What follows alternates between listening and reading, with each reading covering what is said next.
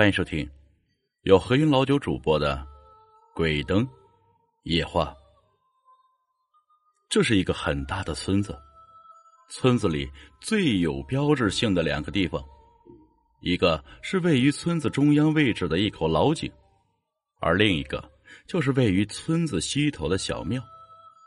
小庙大概有两米多高，一米半宽，房顶起脊披挂红瓦。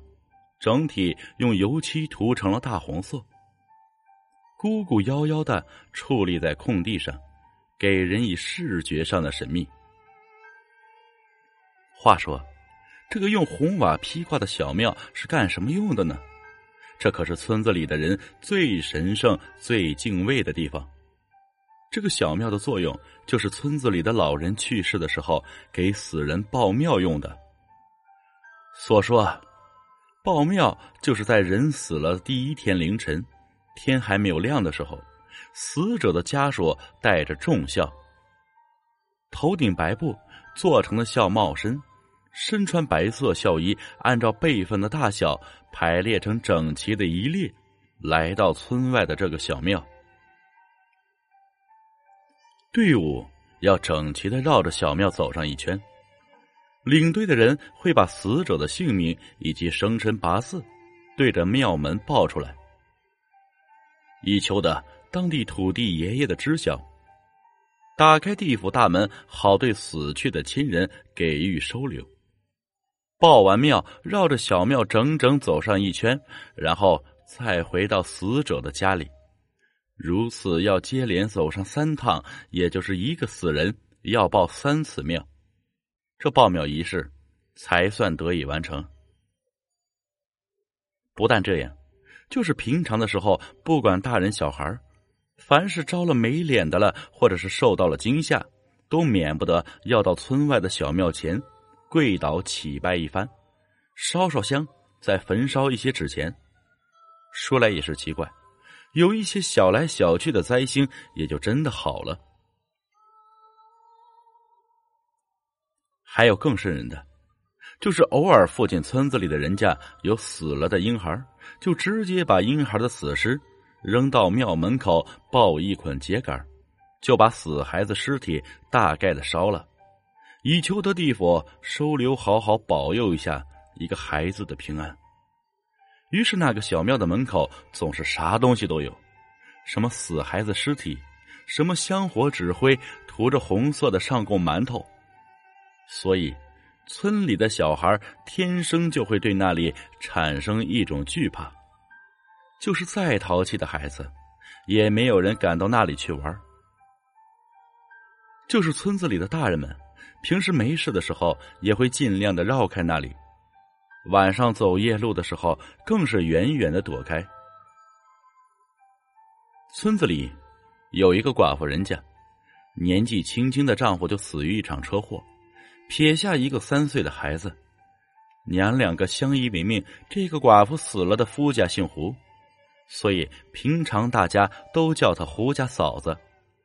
这个胡家嫂子虽然只是一个土生土长的农家妇女，可是生来就是细眉细眼、细皮嫩肉的，很是耐看。所以，自从丈夫死后，一个人带着年幼的孩子过日子，那也是过得一个担惊受怕。白天还好，没人敢怎样。可是到了晚上，总有那些二流痞蛋、居心不良的人半夜里来拽门。偏偏这胡家嫂子性格生就柔弱，免不得被吓得抱着孩子暗自流泪，不敢生长。话说，这胡家嫂子越想越觉得这日子可咋过下去，于是，在一天夜里，抱着孩子，带了些香烛纸钱，就摸黑来到了小庙。点着了香火，烧了些纸钱。这胡家嫂子是鼻涕一把泪一把的，把自丈夫走后自己所受的委屈和惊吓，一股脑的在小庙前细细的哭诉了一遍。还别说，自从那日胡家嫂子到了小庙前哭诉了一番之后，晚上睡觉还真是安生了，再也没有了那敲拽门窗的事情发生。胡家嫂子心中感到十分的欣慰，看样子自己在小庙前所说的那些话，死在阴间的丈夫一定是听见了，所以暗中来保护自己娘儿两个来。还别说，还真是那样。几天的时间里，村子里那些去敲过胡家嫂子门窗的，对胡家嫂子不怀好意的主，都在一间得了奇怪的病，浑身溃烂流脓，卧床不起。安生的日子没过上几天，这一天晚上刚刚吃完晚饭，三岁的儿子突然揪着妈妈说了一句让胡家嫂子心惊肉跳的话：“妈妈，趴在你身上的叔叔长得好丑啊！”胡家嫂子瞬间只觉得头皮唰的一下麻酥酥的，一下酥到了脚后跟愣了一下，猛地转回头。想看看孩子说的趴在自己身上的到底是个什么东西，可回头来一看，身后空荡荡的，什么都没有。胡家嫂子长出了一口气，照着儿子的小屁股蛋就是一巴掌。小孩子不许说谎，我没告诉过你吗？再撒谎，看我怎么收拾你！妈妈，我没有说假话，你看看，就是一个叔叔趴在你的身后嘛。叔叔，你倒是说句话，让我妈妈知道，要不然她又要说我撒谎，该揍我了。孩子呜哭了起来。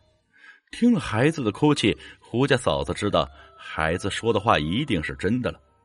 他没有动，轻轻的把儿子搂在怀里。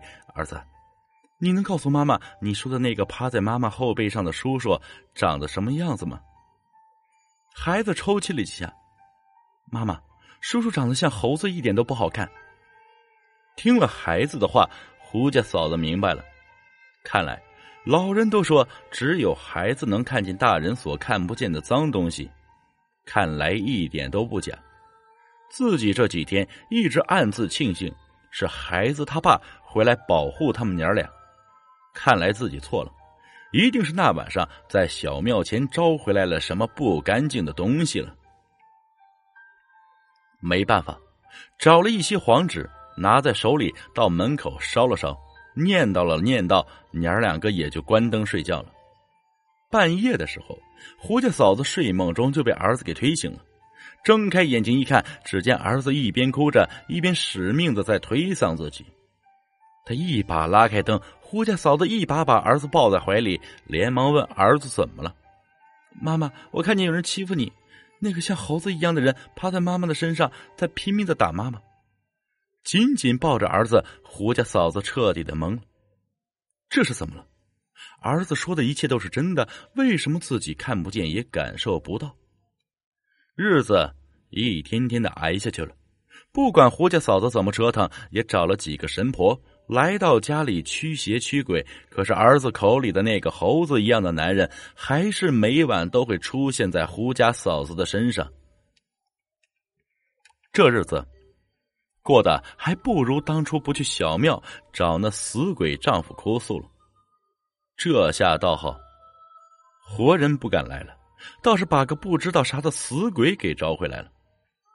战战兢兢的日子还得过下去。一晃两个多月的时间可就过去了。这一天，一大早，胡家嫂子收拾停当，锁好门，抱着儿子，打算去乡里的合作社买点布料，给儿子做几双鞋。走在路上，就要路过那个位子于村子西头的小庙。就在经过小庙的时候，趴在自己肩膀上的儿子突然喊了一嗓子：“妈妈！”你看，那个总趴在你身上的猴子叔叔就在那个小房子里。儿子的一声喊，可吓坏了胡家嫂子，慌忙用手把儿子的嘴捂住，别吵吵儿子，咱们不往那里看。乖孩子，回过头来看这边。一边说着，一边把孩子的脑袋给拧了过来。就这样。一路上都感觉心慌慌的，胡家嫂子匆忙的买了点布料，就赶回到了家中。这左想右想也没有什么好办法。可是随后发生的事情，让胡家嫂子感受到了什么是恐惧。接连几天的恶心呕吐，浑身无力，让怀过身孕的胡家嫂子暗叫一声不好。自己这症状怎么那么像自己怀孕了呢？不可能啊！自从丈夫死后，自己老老实实、本本分分的做人，从来没有越雷池半步，从来就没有跟任何男人有过肌肤之亲，所以说根本就不可能怀孕。可是接下来一段时间里，胡家嫂子的身体上的变化可是越来越像怀了身孕了，肚子在一天天的变大，食量也在加剧，种种迹象都表明胡家嫂子。是真的怀有身孕了。望着自己那越来越大的肚子，再想想儿子一直说自己身上那个像猴子一样的男人，这胡家嫂子的心里可就有了想法了。莫不是自己真的被鬼给缠上了？不会是怀了鬼胎了吧？想想自己是有很多次在梦里与一个模模糊糊、看不清的男子做着男女勾搭之事。可是每次醒来都不见有什么异状，所以自己就一直没在意。莫非这一切不是梦？梦里所发生的事情都是真的？这胡家嫂子可就是每日坐立不安了。渐渐隆起的肚子，这要是被乡亲们看出来了，自己是个寡妇，到时候就是一千张嘴，恐怕也说不清楚了。想来想去，这解铃还得系铃人。这男鬼是自己从小庙招来的，自己还得去小庙那里去求求看看。不管是哪路神仙，怎么说也得放过自己才好。打定主意，不敢出来太早，怕乡亲们看见。于是等到夜半没人的时候，胡家嫂子抱着孩子，带上一些香烛，就来到了小庙那里。胡家嫂子双膝跪倒，一诉哭泣。说：“不管你是哪路大神，看在我们孤儿寡母的份上，就放过我们。以后我给你立牌、立牌、立碑，每日给你烧香磕头，怎么着都行，只求你放过我。”一顿折腾就回了家。一段时间过去了，胡家嫂子发现肚子还在疯狂的长大，根本就没有停下来一点点迹象。眼看着实在瞒不住了。想想以后要面对乡亲们的唾沫星子，那日子可怎么过呀？不但自己没脸见人，就连自己那幼小的儿子都会受到小孩子们的欺负。第二天，胡家嫂子把年幼的儿子送到了离自己家十几里外父母那里，什么也没说，毅然决然的只身回到了自己家里，心情复杂的哭着等到了天黑。手里握着一家人的合照，看到外面天已经彻底的黑了下来。胡家嫂子怀揣一把水果刀，就来到了那个小庙前。第二天一早，村子里早起放羊的羊倌看见了胡家嫂子满身是血的躺在小庙门前，手里拿着一个血淋淋的、已经成了形的小男婴。胡家嫂子的肚皮被划开了一个长长的大口子。肠子流落了一地，在胡家嫂子的身前，扔着一把带血的水果刀。当人们从胡家嫂子那三岁的儿子口里知道了一切事情的前因后果之后，愤怒的村民拿着镐把，把这个已经矗立在这里好多年的小庙砸了个稀巴烂。从那以后，村子里就再也没有了小庙。要是有死人需要报庙，就临时拿来三块砖头，临时在村子外简单搭一下，就算是小庙了。本集故事播讲完了，感谢各位听众的收听，我们下期再。